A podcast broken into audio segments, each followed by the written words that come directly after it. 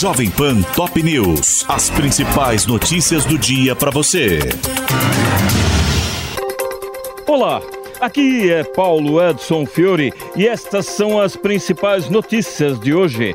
Presidente do Banco Central nega a intenção de rever meta de inflação e afirma que mudança teria efeito contrário. Em entrevista ao Roda Viva da TV Cultura, Roberto Campos Neto rebateu críticas de Lula aos juros altos e disse que fará tudo para aproximar a autoridade monetária do governo Campos Neto defendeu o aperfeiçoamento no sistema de metas, mas disse que isso não significa revisar o patamar deste e do próximo ano para o controle da inflação. Neste ano, a meta é de 3,25% e para 2024 é de 3%, sendo que esse patamar é definido pelo Conselho Monetário Nacional, composto por Campos Neto e pelos ministros Fernando Haddad da Fazenda e Simone Tebet do Planejamento. Campos Neto disse que está disposto a conversar com o presidente Lula. Ele afirmou que o resultado das eleições foi legítimo e que nunca fez campanha, mas que desenvolveu proximidade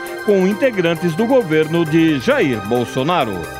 Em festa de 43 anos do PT em Brasília, Lula enaltece o partido, agradece a José Dirceu e ataca Jair Bolsonaro. O presidente afirmou que vai lutar pelo partido e pelo povo para que nunca mais um genocida ganhe eleições com base na mentira. O presidente defendeu um processo de limpeza na máquina pública e enalteceu lideranças do partido atingidas por escândalos de corrupção, como o ex-ministro José Dirceu condenado e preso no mensalão e na Lava Jato.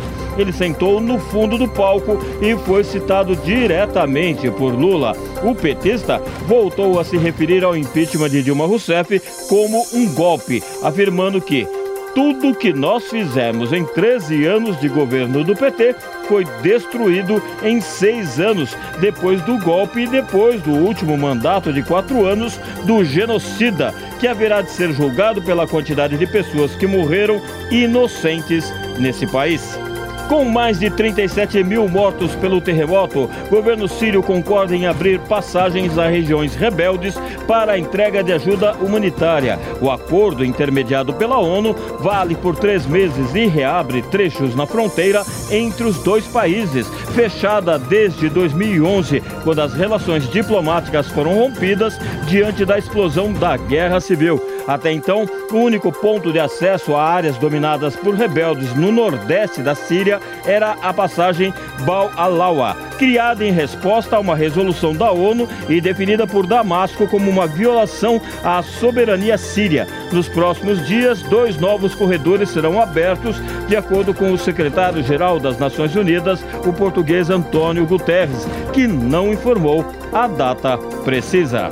Fernando Haddad diz que correção da tabela do imposto de renda e reajuste do salário mínimo foram entregues a Lula. A informação foi dada pelo ministro da Fazenda durante evento no Diretório Nacional do PT em Brasília, quando anunciou ainda o Desenrola, programa de renegociação de dívidas para pessoas de baixa renda. E o ministro Wellington Dias afirmou que a MP do novo Bolsa Família será entregue a Lula até a semana que vem. O titular do Desenvolvimento Social deu a declaração após a cerimônia de assinatura de acordo judicial com a Defensoria Pública da União e a AGU para a reformulação do Cadastro Único para Programas Sociais, o CAD Único. Este é o podcast Jovem Pan Top News. Para mais informações, acesse jovempan.com.br. Jovem Pan Top News. As principais notícias do dia para você.